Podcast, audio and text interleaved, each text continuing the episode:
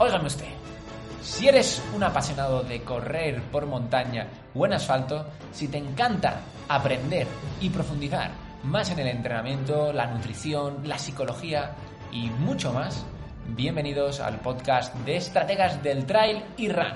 Soy Chimes Canellas, entrenador de Locos de la Resistencia, donde he ayudado a más de 300 corredores de todo el mundo a lesionarse menos, a aguantar más, pero sobre todo a disfrutar más de sus entrenamientos, en combinación con su vida real, con su familia, con sus amigos, con su trabajo, con todo ello.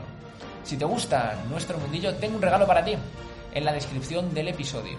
Así que lánzate a por ello. Te va a encantar. Además, te permitirá estar informado de cada uno de los episodios del podcast. Y nada más, quiero dejarte con el episodio de hoy que estoy seguro que lo vas a disfrutar muchísimo.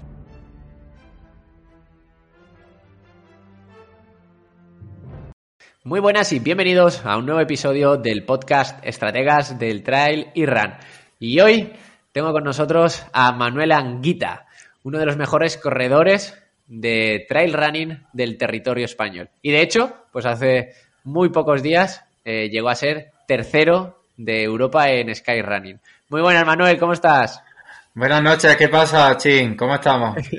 Muy bien, tío, pues aquí encantado de, de tenerte en el podcast porque al final ya llevo mucho tiempo siguiéndote, siguiendo tus batallas y la verdad es que al final hemos conseguido hablar contigo, tío. Así que encantado. Un placer. Cuéntanos un poco, o sea, para que la gente te, te ponga en contexto, porque yo sí que ya te tengo fichado de hace tiempo, para todos los oyentes que no te conozcan, ¿quién es Manuel? Bueno, pues yo soy corredor, sobre todo de ultra trail. Empecé a correr hace unas siete temporadas justas. Antes no practicaba atletismo, pero pronto me di cuenta que me iba muy bien las carreras por montaña y sobre todo esa ultradistancia. Aunque en los últimos años pues me he bajado a distancias más cortitas para explotar un poquito ese potencial de corredor que tenemos todos y, bueno, me encanta la montaña, la alta montaña, el skyrunning sobre todo, las carreras duras, con bastante desnivel, pero bueno, he hecho de todo tipo de carreras y e intento ser un corredor bastante completo. y sobre todo competitivo, ¿no? sí, competitivo, sí es verdad que, que soy muy competitivo, aunque a veces pues yo estoy satisfecho con, con conseguir un buen estado de forma y pues sí que tengo esa garra también como todos por ganar, pero muchas veces con encontrar las buenas sensaciones y, esa paz mental y, esa tranquilidad por haber conseguido pues ese estado de forma ya, ya me va bien. Claro, ahí tengo que decirte, Manuel, perdona ya que te corrija, que no todo el mundo tiene esas ganas de ganar, ¿eh? No tiene el mundo tiene esa garra que, que, puedes tener tú o que pueda tener al final eso, pues tu compañero, ¿no? Pero esa garra, que esas, ese, poderío, ¿no? Que al final que hay que tener para estar entre los mejores, no lo tiene todo el mundo, ¿eh? Sí, sí, bueno, es difícil. Yo mm, vivo como un poco, eh, un poco en mi submundo porque estoy haciendo últimamente competiciones de mucho nivel y veo que hay cada vez bastante más gente de mi nivel y, entonces pues me, me, di cuenta que hay muchos, que, que no soy yo un único aquí en España ni en el mundo, que hay muchos y que lo estoy haciendo bien entre todos estos muchos y, y por eso quizás sí, tengo esa garra, pero a lo mejor no, no la celebro tanto, ¿vale? claro, tío. Al final, yo creo que ese es un punto muy determinante, ¿no? Cuando quieres ir a ganar, eh, o sea, tienes que tener una garra, tienes que tener unas ganas de, de pelearte contra los mejores y, y saber esa parte que me imagino que no todos los deportistas que somos amateurs la tenemos, ¿no? O sea, estar ahí en las buenas y en las malas. Sí, sí, sí. O sea, porque justamente ahora venías de entrenar, ¿no? Habíamos hablado antes. Sí, bueno, entrené esta mañana, hice 15 kilómetros y 500 positivos muy suaves y ahora por la tarde pues estuve con el perro dándole una vuelta y al final me calenté ahí y me salieron otros 500 de desnivel. Para ir por casa.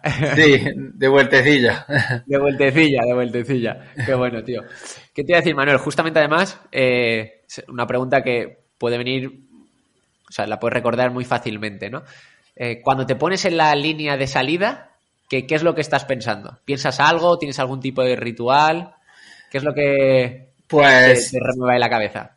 siempre pienso que, que para volver a meta tengo que dejarme la piel, tengo que darlo todo, que no puedo subestimar a ninguno de los corredores que hay, ya sean élite o no lo sean, y sobre todo intento venir entero, no caerme, no hacerme daño, no lesionarme, porque si consigo esas tres últimas cosas que he dicho, probablemente pues haga una, haga una buena carrera, porque intento siempre llegar con una buena preparación.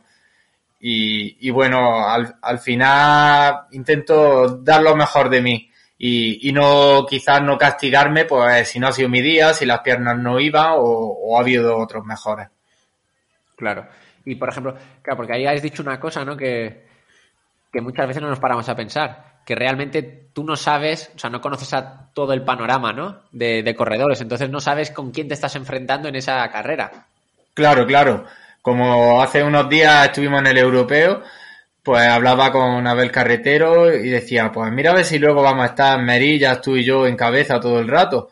Y le digo, me extraña, me extraña. Y efectivamente, al final apareció Ander, el noruego este, que yo no lo tenía fichado, no lo sabíamos, y era un tío de fuerte como nosotros, incluso más. Y, y por eso no, no, se puede subestimar a nadie, porque no tenemos conocimiento de, de la gente buena que hay por ahí. Claro, porque al final esto es un deporte que muchas veces aquí en el podcast lo hablamos, ¿no? Que es un deporte muy nuevo, entonces al ser tan nuevo hay muchas promesas que no se conocen. No es como el atletismo, ¿no? Que es raro que alguien dé la campana de repente. Eh... Claro, claro. En, atletismo es como que se ve venir, pues ya ha hecho algunas competiciones antes, se tienen ahí pues un poco las marcas más en cuenta. Pero aquí en trail, como yo me gusta llamarle, es un deporte circunstancial porque según las circunstancias de las personas, depende del momento de temporada o lo que hayan hecho o de dónde vengan, pueden estar más en forma y lo mismo tú no estás tan en forma o estás ya más cansado y te pueden hacer batallas en cualquiera de estas pruebas. Claro, qué bueno, circunstancial, nos lo apuntamos.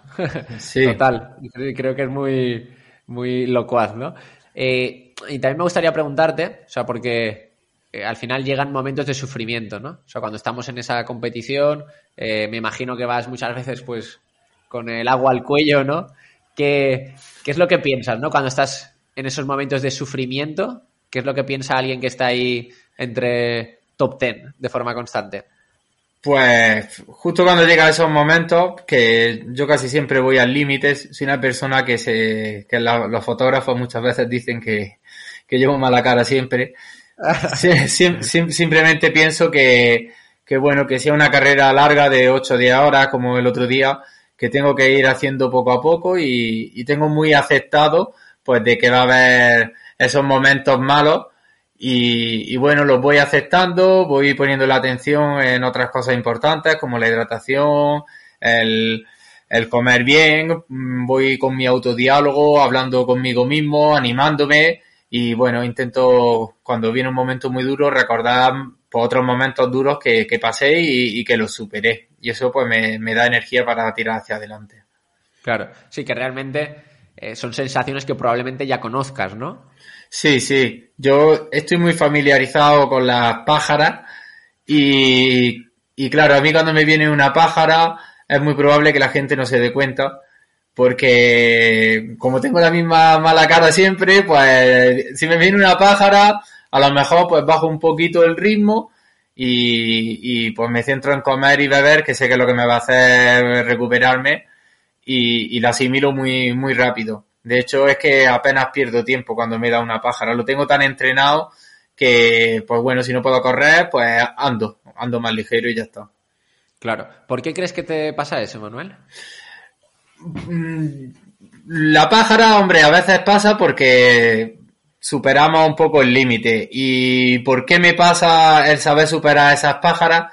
Yo creo que es un poco instintivo, instintivo desde pequeño, como un poco de supervivencia. Porque quizás en mi infancia, pues, pues, mi padre era cazador y tal, y me llevaba muchísimas horas a montería, desde pequeño y, me pasaba muchas horas en la montaña y muchas veces pues sin darme cuenta pues sufría, sufría de, de tantas horas y tal y siempre acababa llegando al coche y tengo ahí un recuerdo bonito que siempre acababa, acababa llegando al coche y tenía a lo mejor 6, 8, 10 años y, realmente sé que al final mi cuerpo me va a llevar, me va a llevar donde yo quiera. Simplemente es ser un poco paciente. Claro. Muy bueno, sí, sí, totalmente. Yo creo que la infancia, o sea, depende mucho al final de eh, si vas a llegar a ser bueno o no. O sea, qué es lo que has hecho cuando eres pequeño, yo creo que determina mucho el recorrido final, ¿no? O tú al final ves, eh, si nos vamos con los mejores deportistas del mundo de eh, larga distancia, en atletismo, ¿no? Tú ves toda la gente, pues Kenia, etíopes, ugandeses, ¿no?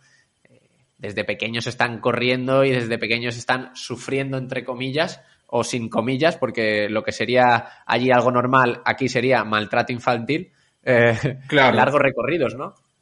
Sí, yo, creo que la infancia a mí me determinó. En plan, porque yo recuerdo que siempre quería ir con mis perros, porque me encantaba estar con mis perros y tal. Yo ni de cacería entendía mucho ni nada. Simplemente iba con los perros y si mi padre no me llevaba de caza a, acompañarle, pues me hinchaba de llorar y, y tal. Me acuerdo que mi madre muchos fines de semana, pues había que ir sábado y domingo. Y el domingo ya no me dejaba ir porque me había pegado una paliza de seis horas el día de antes con mi padre en la montaña, fuera de vereda y, tal, pero yo siempre quería ir y casi siempre estaba allí. Y creo que esa base, pues con los años la, la recordé. Por eso empecé haciendo ultras. Mi primera carrera que gané tenía 130 kilómetros, no tenía 20 ni nada de esto. ¡Oh! Me da paseo. sí, y, y estaba muy determinado por, por, por, esos años de pequeño de, de no parar. Claro, totalmente. Cuando te pones en la línea de salida, Manuel, o sea, ¿tú sabes si ese día vas a poder dar guerra o en cambio aún dices, uff, no sé, no sé qué va a pasar hoy? Pues cada, sensaciones? cada vez, cada vez lo sé más. Y bueno, no soy de fijarme mucho en las pulsaciones, pero sí corro casi siempre con pulsómetro. Y normalmente yo cuando estoy relajado y estoy tranquilo y tengo el pulso, el pulso a 60 allí en la línea de meta, a 10 segundos antes, sé que ese día va a ser grande y pues sé que mi parasimpático está a tope y que, y que voy a llegar bien. Luego, si es un día duro y hay que sufrir, pues bueno, también sé hacerlo y al final el resultado es bueno, aunque las sensaciones no tan, no tan buenas. y, y, bueno, al final las sensaciones, tener una buena sensación el día de la competición, dice mucho de cómo has entrenado, cómo has hecho ese tapering y cómo te conoces cada día en los entrenamientos. Claro, justamente ahí has dejado al vuelo, eh, que pues no lo iba a introducir, pero ya que lo has comentado, te lo pregunto. O sea, ¿utilizas la variabilidad de la frecuencia cardíaca en tus entrenamientos o en tus descansos? Para la gente que no lo sepa, la variabilidad de la frecuencia cardíaca se mide o a través del reloj o a través de un móvil y es la diferencia entre latido y latido. Entonces, ¿Lo utilizas? Sí, sí, sí que lo utilizo. Lo conocí en la facultad precisamente hace un año y utilizo la HRV for Training, que es de pago, que vale 11 euros y tiene bastante evidencia científica. Eh, la estuve utilizando casi toda la primera parte de la temporada y me iba bastante bien.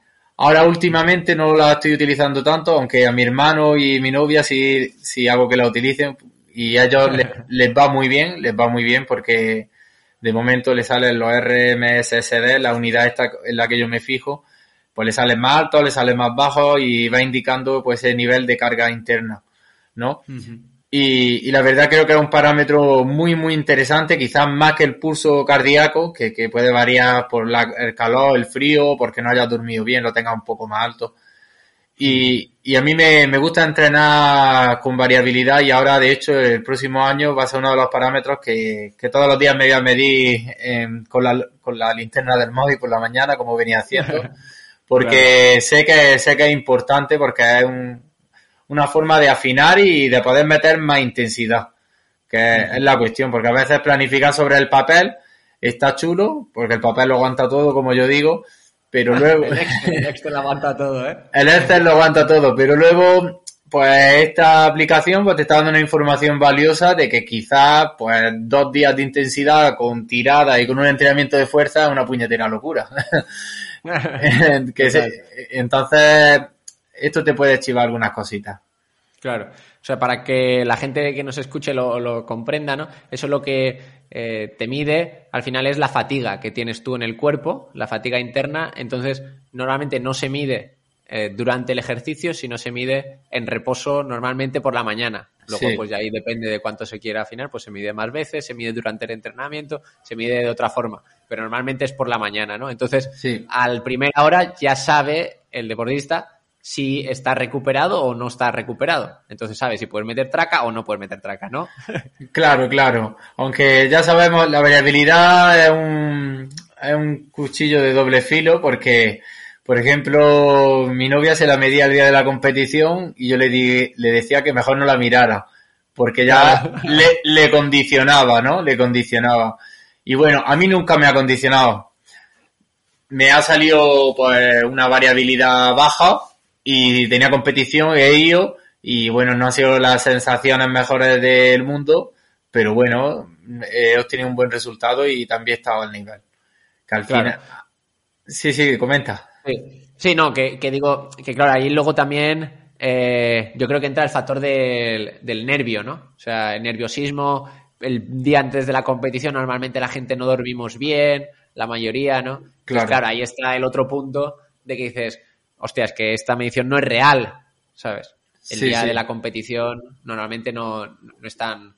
eh, o sea, no es tan, para mí no es tan fiable como las de las otras semanas, ¿sabes? Claro, claro. Al final lo importante es la semana de entrenamiento, que haya sido más fiable ahí. Claro. ¿Cómo es tu temporada, Manuel? O sea, ¿cómo te estructuras? ¿Te estructuras de alguna forma? Eh, o sea, por ejemplo, ahora empezará diciembre, enero, todo eso, ¿cómo lo, lo sueles hacer? Pues bueno, la verdad que la última temporada, aunque parezca que no y mucha gente piense que soy pro, yo sí pienso, pienso que sigo siendo amateur, aunque cada vez voy dando más pasos hacia pro.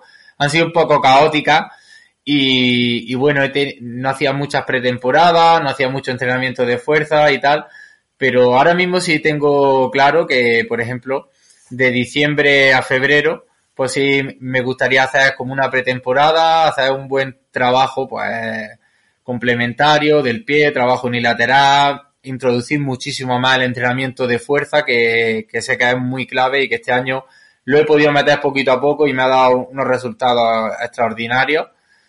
Y, bueno, después de estos tres meses de pretemporada, el año que viene me gustaría pues hacer algunos tipos de pruebas preparatorias para esos grandes objetivos, porque este año, aunque parezca que no, solo he hecho nueve competiciones con, el europeo y no he utilizado estas pruebas preparatorias de entrenamiento que te dan esa chispa, que al final son el mejor entrenamiento, la, la competición es el mejor entrenamiento y no la he utilizado porque creo que sé darme mucha caña entrenando y puedo exprimirme mucho, pero me gustaría hacer ese cambio nuevo. Y luego pues empezar con carreras más cortitas a partir de febrero febrero marzo quizás en enero febrero ya meta alguna carrera cortita porque en marzo es el campeonato de España el 14 de marzo creo y, y bueno no no quiero decir voy a ser ultrero llevo ya cerca de 3-4 temporadas que yo tengo que ser a nivel andaluz, incluso a nivel nacional, tengo que estar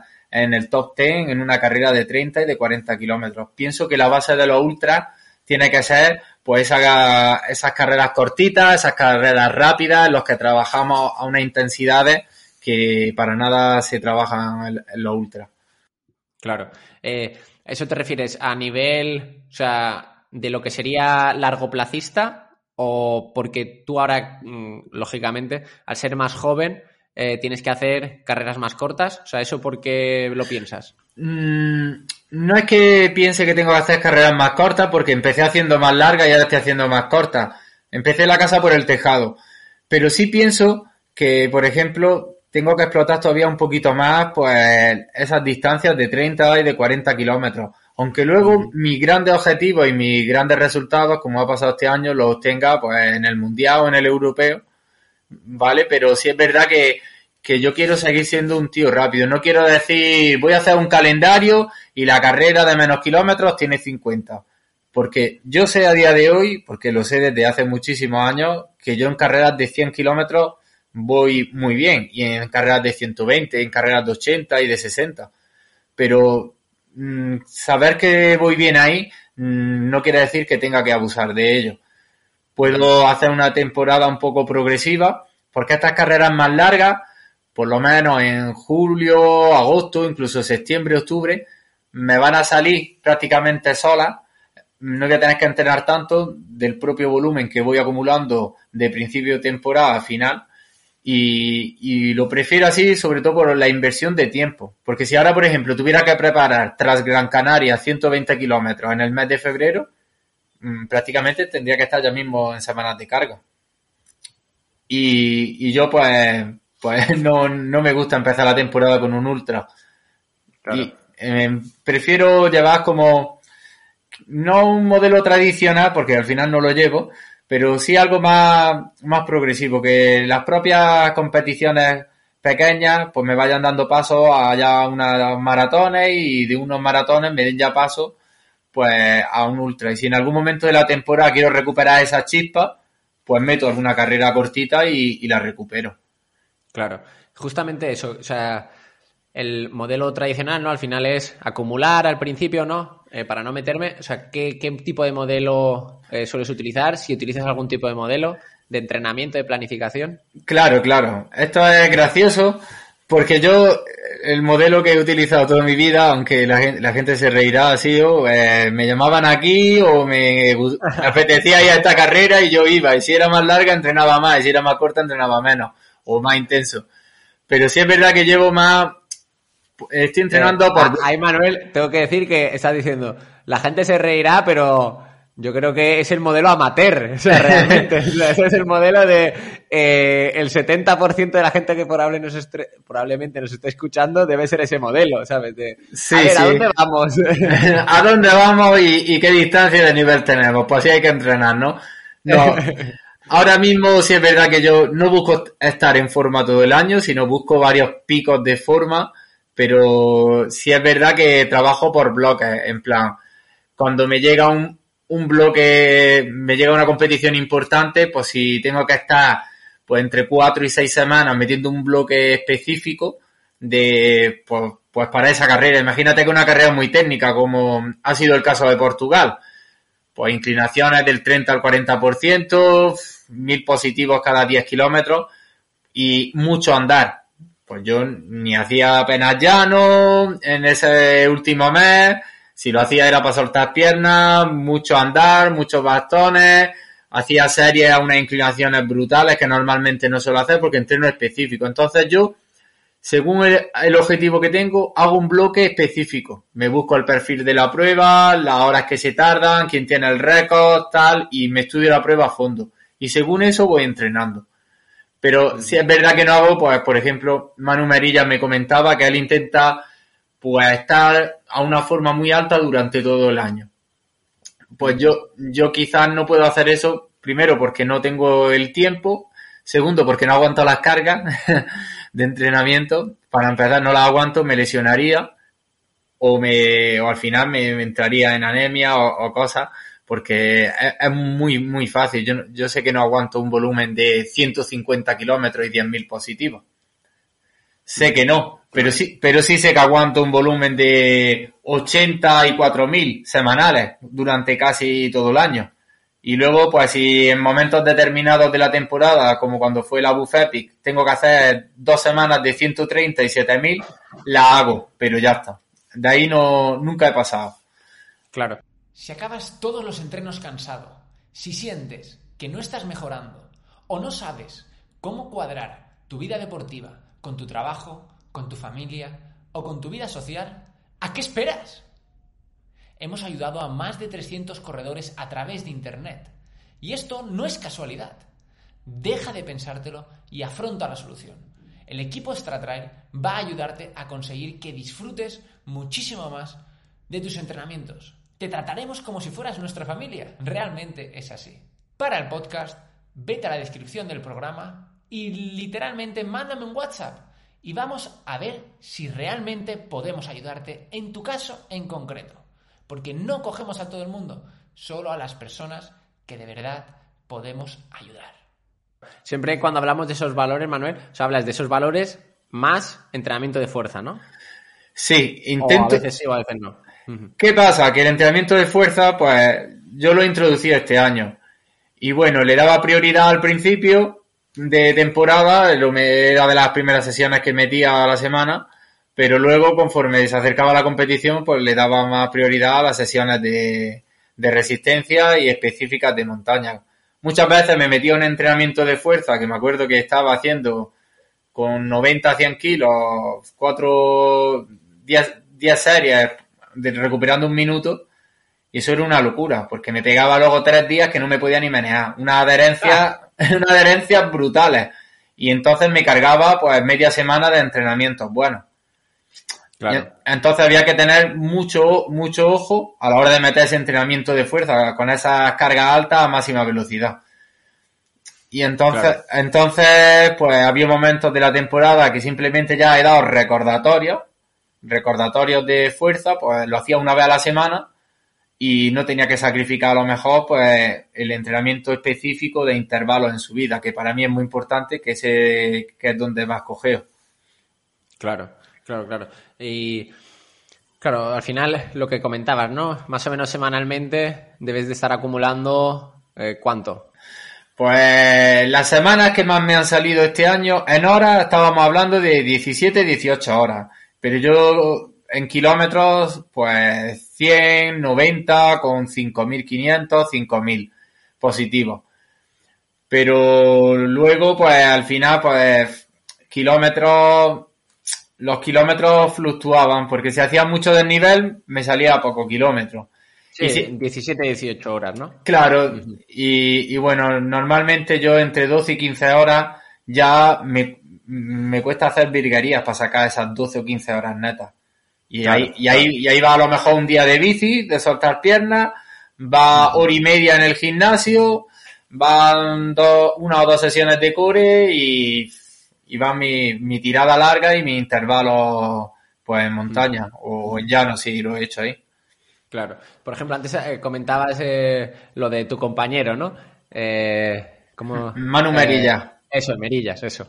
No me acuerdo del apellido. Y claro, yo creo que el punto que, que comenta él, ¿no? De que consigue estar siempre en el alto nivel. Yo creo que él, al final, el rollo es que él consigue estar, o sea, que él es de medias mejor que el resto. Entonces, por eso consigue ese punto alto, ¿no? Vamos a ver, este muchacho, aparte de tener unas cualidades brutales y tener el tiempo y ya su propio trabajo que guía de montaña le hace estar en la propia montaña, pues tiene, tiene el tiempo, tiene las cualidades y, y también es él es profesional, yo no lo soy. En plan, a mí no me da el mismo retorno el correr que a él. En plan, yo ahora mismo no, tengo, no tengo patrocinadores, aunque a ti te parezca raro, pues no tengo un patrocinador a día de hoy que, que me coste nada. A lo mejor me da Saucony, me da mis zapatillas y tal, pero es que no, no, no tengo nada y pues Merilla sí está en ese aspecto mucho mejor que yo y tiene ese retorno yo a lo mejor si tuviera ese retorno y tuviera esa estabilidad y esa tranquilidad, pues lo mismo a lo mejor pues no tendría que ir al supermercado a trabajar con mi madre o no tendría que buscármela tanto de entrenador. No estaría en otros asuntos que me requieren también energía y me la restan de correr. Claro. Claro, habrá que contratarte en el equipo para que puedas ahí tener más liquidez y dedicarte a lo que realmente te gusta también. Claro, claro. Si al final esto, pues ya, ya, lo sabemos, un deporte que, está en una situación muy precaria y, y que bueno, que está viviendo mucha gente de él, pero los corredores nos está costando muchísimo. Claro. Mira, voy a meterte ahí un poco de debate, Manuel. Esto no lo pensaba, pero eh, ya que lo, estamos comentando un poco. Por ejemplo, el otro día salió eh, Kilian, en nuestro eh, grandísimo corredor, ¿no? Diciendo que eh, él no le parecía bien que al final el, el, el, trail, ¿no? Acabara siendo un deporte olímpico. ¿No? Yo creo que esa posición, desde mi punto de vista, es desde su posición, ¿no? O sea, yo estoy en una posición muy por encima del resto y, o sea, porque es obvia, ¿no? O sea, él puede vivir de esto perfectamente. Y claro, decir eh, que no lo ve como deporte olímpico porque dice por el medio ambiente o que luego las carreras se monopolizan en plan, pues va a haber carreras de 50 o de 100 kilómetros, ¿no? Normalmente, pues como pasó en la mountain bike. Yo creo que eso es mirarse al final a sí mismo, ¿no? Hay muchísimos deportistas con muchísimas cualidades que si esto fuera un deporte olímpico, pues podrían vivir realmente como profesionales, que podría ser tu caso. No sé cómo lo ves eh, eso que comentó él. Pues, hombre, yo sigo bastante a Kilian y le idolatro bastante. Y si es verdad, y, es, verdad que él tiene una posición, como decimos, que ve las cosas desde arriba. Y claro, yo creo que él se va más por la rama de, pues de que del medio ambiente, de que no quiere a lo mejor pues que las carreras por montaña se conviertan en un cross largo, que es lo que se dice mucho, que se quiere convertir en, pues ya está un formato de 20 kilómetros como en mountain bike y a lo mejor 500 positivos y pierde esa esencia pues de las carreras por montaña.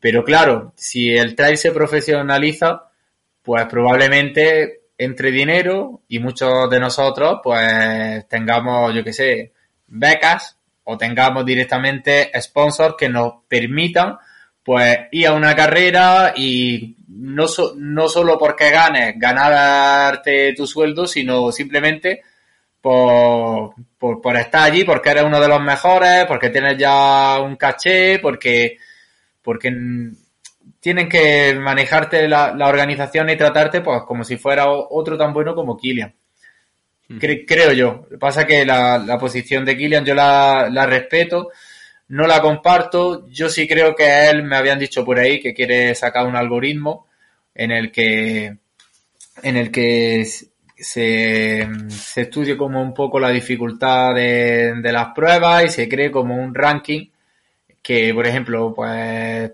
cada corredor tenga un ranking pero que sea certero de no que sea en plan tú dices ahora voy a hacer carreras que tienen ITRA. Y hay mucha gente que tiene muchos puntos ITRA, pero realmente luego no tienen un nivel. Crear un, sistema de puntos a través de un algoritmo que me habían dicho que Kirian quería crear, lo estaba creando o, estaba ahí colaborando con eso, pues para que las carreras pues se profesionalicen y para que muchos corredores como nosotros pues se nos valore. Así que realmente no, no sé si es, si, es así, si, si es lo que no, quiere que la montaña pierda su esencia, que yo pienso que si se convierte en una carrera de correr cuatro balatas y cuatro olivos, pues al final no una carrera por montaña, sería un cross con un poco más de desnivel y ya está. Yo me gustaría que fuera una carrera dura de skyrunning, que la gente que tenga un nivel técnico la pueda superar no gente que llega del atletismo, se adapta en cuestión de cuatro meses y que a nosotros que llevamos ahí años corriendo esas carreras técnicas nos pliplen. ¿Entiendes? Claro.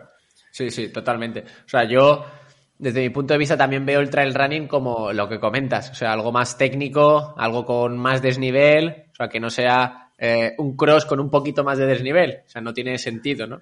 Claro. Eh, y por ejemplo, yo ahí también pienso que, porque he conocido a deportistas que, que, han sido pues olímpicos o que han estado en la selección española y sí que están becados y que sí que pueden vivir en la Blume, sí que pueden vivir en centros especializados para lo que son, ¿no? O sea, son sois atletistas de, o sea, sois deportistas de alto rendimiento y vuestro trabajo al final tiene que ser eso, no puedes estar haciendo otras cosas.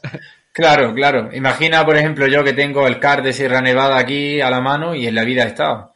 Y, sí, y ahora voy a ser deportista de alto nivel por el Consejo Superior de Deportes después de lo que ha ocurrido. Y yo, por ejemplo, no puedo decir, pues voy al Mundial, me voy a subir 20 días al CAR, que la federación me va a pagar la estancia y las dietas allí, para poder entrenar y tener las adaptaciones del entrenamiento en altitud. Yo no lo puedo hacer, pero cualquier otro deporte en el que está en la Olimpiada sí puede hacerlo. Y esto es pues realmente muy da pena, da pena no porque hasta que no nos demos cuenta que los corredores somos los que damos el espectáculo y que realmente si no hay ayuda, pues no van a ver más Luis Alberto, no va a haber más Kilian, no va a haber más Miguel Era, no va a haber más Manuel Merilla, porque todos llegaremos a un, a un momento como en el que estoy yo, que empiezas a hacer cosas buenas y no se te valoran y dices, tío, voy a ser profesor o voy a ser entrenador porque no me merece la pena esa inversión de horas y de gasto energético si luego no saco de aquí nada porque no apuesta nadie por mí.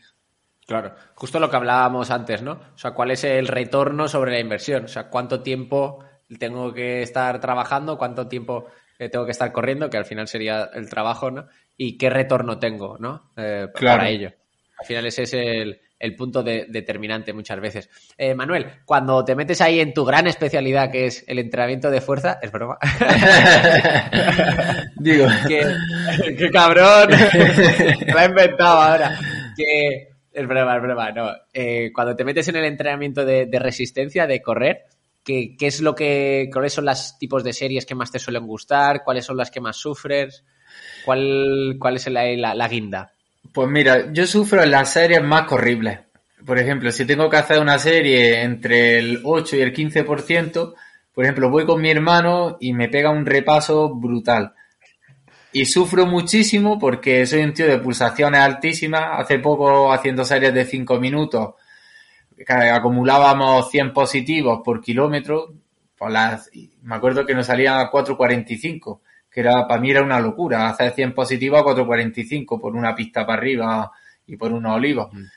Pues yo ahí sufría muchísimo, pero luego me voy a hacer series con un desnivel del 20, el 30%, con bastante inclinación, y te hago una serie larga de 12, 15 minutos y, y me va muy bien, me va muy bien. En plan, yo un entreno que hago mucho, que es una de mis claves y no me importa compartirla, eh, salgo a entrenar por montaña y en plan, voy a un ritmo moderado, pero en cuanto llega la subida, aprieto. Es como que entreno por potencia en la propia subida. Aprieto hasta que termina esa subida. En plan, si la subida tiene 300 positivos, hoy han caído 300. Si tiene 100, 100.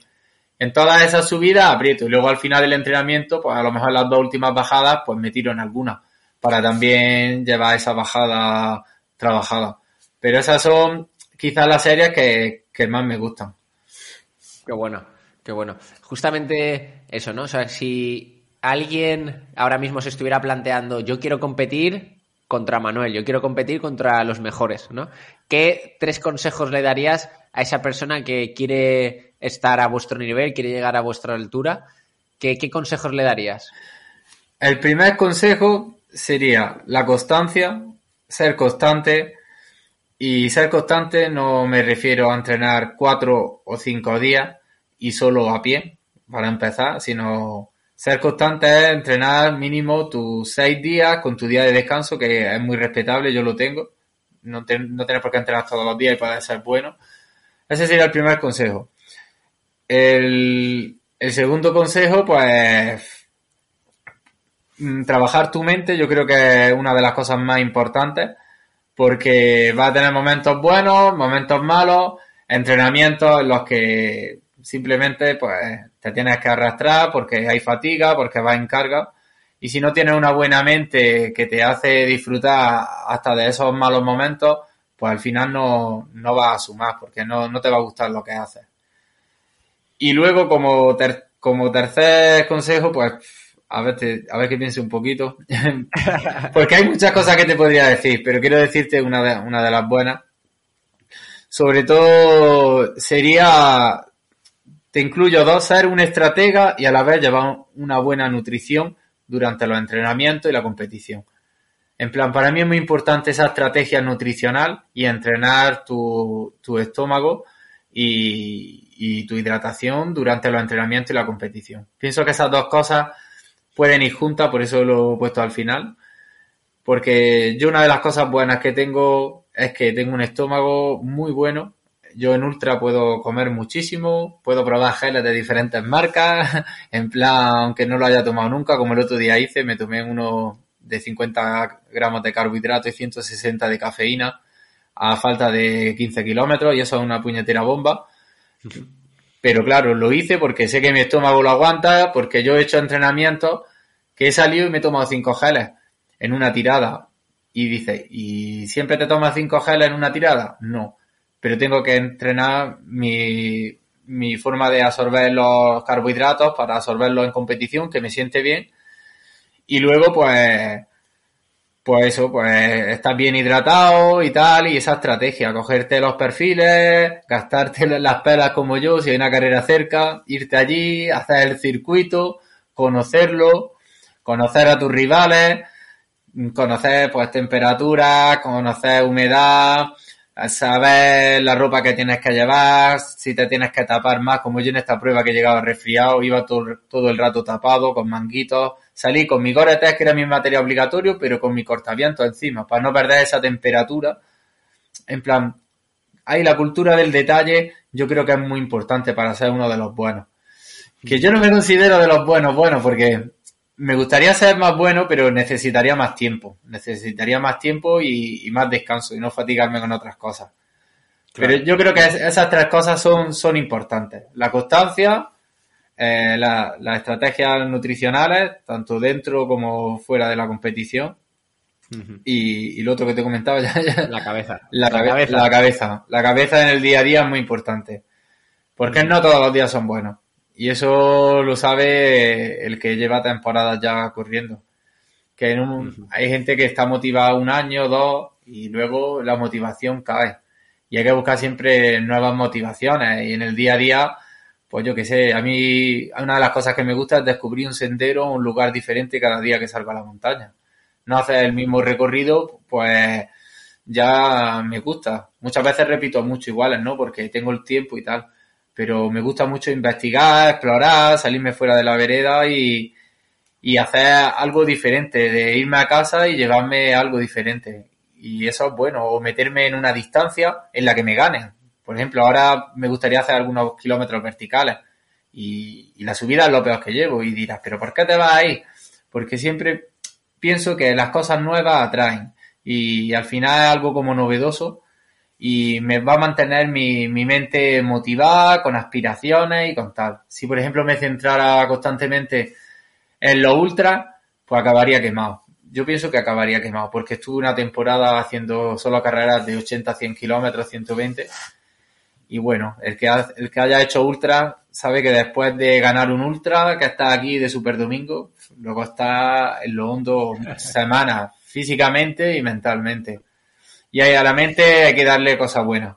Hay que darle variedad y alternancia. Y yo pienso que, que bueno, ya lo dijo Kilian, que su temporada se basa en varios kilómetros verticales, algunas carreras Sky, una maratón, algún ultra de 100, 120 y un 100 millas. Y lo hace todo en un mismo año y yo creo que es el mayor ejemplo de mantenerse en forma y motivado. Claro, y justamente ahí, pues muchas veces yo creo que al deportista amateur, ¿no? Le cuesta motivarse, le cuesta eh, sacar los entrenamientos por sacar los entrenamientos sin un eh, objetivo que pueda ser una competición en sí, ¿no? Eh, tú, cuando te pones enfrente de un deportista amateur que no consigue simplemente motivarse para salir a entrenar por salir a entrenar, ¿no? Sabes que las competiciones van a llegar, pero igual no tienes una competición un mes y no pasa nada y estás mirando a largo plazo, ¿no? O sea, ¿tú ahí cómo lo ves? ¿Qué, le dirías? Hombre, yo pienso que, que cada cuando te llega un deportista amateur, lo primero que como entrenador yo le, intentaría poner algunos, algunos pequeños objetivos a corto plazo que fuera cumpliendo semanalmente. Si se trata de un tema de adherencia, de que le cuesta salir y acumular seis días, pues empezaría que acumulara cuatro y luego cinco y le haría pues unos pequeños tests para que a él se motivara durante los entrenamientos. Le daría pues su feedback, porque el feedback yo creo que es una de las cosas más importantes, le haría que tuviera Strava, también le haría que, me respetara el Strava porque la gente se le va a dar las manos. Pero bueno, claro, con el tema de los comps, pero que de vez en cuando, pues yo siempre le parece una tontería. Yo cuando prescribo un entrenamiento, le mando un caco de hora y media y le digo que, que, no me, que no me suba las pulsaciones en partes duras y que se eche una foto y que ponga una reflexión en, en Instagram o en Facebook. Al final las redes sociales son una herramienta que si sabes utilizarla te pueden dar un feedback a corto plazo muy bueno. También te lo pueden dar malo, ¿no? Pero yo pienso que, que al final la, la motivación es la clave del entrenamiento y no solo del entrenamiento, de la vida. Y si sabemos tener esos recursos y esas herramientas y aportárselas a otros, para que lo hagan, pues se pueden ir fijando, porque luego ya, ya sabemos que, que lo, más difícil es pues estar todo el año aquí arriba, súper motivado, súper no sé qué, pero bueno, siempre teniendo herramientas y acudiendo a ellas en los momentos en los que tú te notas un poco bajo, yo creo que, estaría bien. Me ha gustado mucho esa, ¿eh? me la he apuntado. Eh, voy a empezar a prescribir entrenamientos, que lo sepáis, todos los deportistas a los que entreno y a los que entrenamos el equipo voy a poner foto en Instagram. Foto en Instagram y reflexión positiva. Me ha encantado, me ha encantado. Muy, muy buena idea, muy buena idea, la verdad. Eh, qué bueno, tío. Mira, aquí tenemos, en el podcast, tenemos una pregunta que, que siempre realizamos a toda la gente con la que compartimos un ratito, que es eh, al final lo que da título el podcast, ¿no? Estrategas del trail y run. Entonces, me gustaría preguntarte, Manuel, ¿qué es para ti eh, ser un estratega eh, como corredor de alto rendimiento? Para mí ser un estratega, pues, pues básicamente lo, lo que me pasó aquí en Portugal, que yo cuando llegué allí, pues ya tenía la prueba de estudiada como si fuera un examen de estos de la universidad, en plan, sabía dónde estaban los habituallamientos, sabía si había una fuente de agua natural, sabía qué podía pasar si, por ejemplo, se me mojaron las zapatillas y se me escurría la plantilla, sabía que tenía, intentaba atar todos los cabos posibles, todo lo que depende de mí, lo intento atar, siempre porque siempre van a surgir cosas y yo tengo ahí mis herramientas para esas cosas imprevistas que surgen. Pero intento atar todo. Y, bueno, una de las cosas que mucha gente hace es, ver quiénes van a ser sus rivales y, y, entrenarlo. A mí, por ejemplo, sabes que corro con Merilla y que un especialista en este tipo de carreras, pues también me hace saber dónde tengo que entrenar, dónde es su fuerte. Es conocer todo, no solo el recorrido, la carrera, la climatología, el frío, lo que vaya a hacer, los rivales, es atar todo, todo, todo lo que pueda atarlo para que, para que salgan. Si no, no sería un buen estratega. Un buen estratega tiene que tener un conjunto complejo de cosas que, que al final lo que, lo que te hace poder estar siempre adelante. Buenísimo, tío. Muchísimas gracias por compartir este ratito conmigo y con toda la gente que seguro que nos está escuchando y estoy fijo, seguro que se han pillado ahí muchas pepitas de oro que nos has regalado. Sí, Muchísimas gracias, Manuel. Muchas gracias a ti, Chim. Muy bien. Y hasta aquí el episodio de hoy. Espero que te haya gustado y que al menos esté cerca de tus expectativas. Y si es así, si hoy has aprendido algo, pues estaría súper agradecido de que pudieras compartirlo en redes sociales, con tus amigos, con tus enemigos, con todo el mundo. Y cuéntanos cuál ha sido la píldora que te has llevado en los comentarios del podcast. Te agradecería muchísimo si pudieras dejar 5 estrellas en el podcast, ya que nos ayudará a seguir creciendo. Muchas gracias por estar un día más aquí y apoyar este grandísimo proyecto del que eres partícipe. Te recuerdo que tú eliges de qué va a tratar cada programa en el grupo de Telegram. Nos vemos en el próximo capítulo o en las montañas, quién sabe. Hasta la próxima, estratega.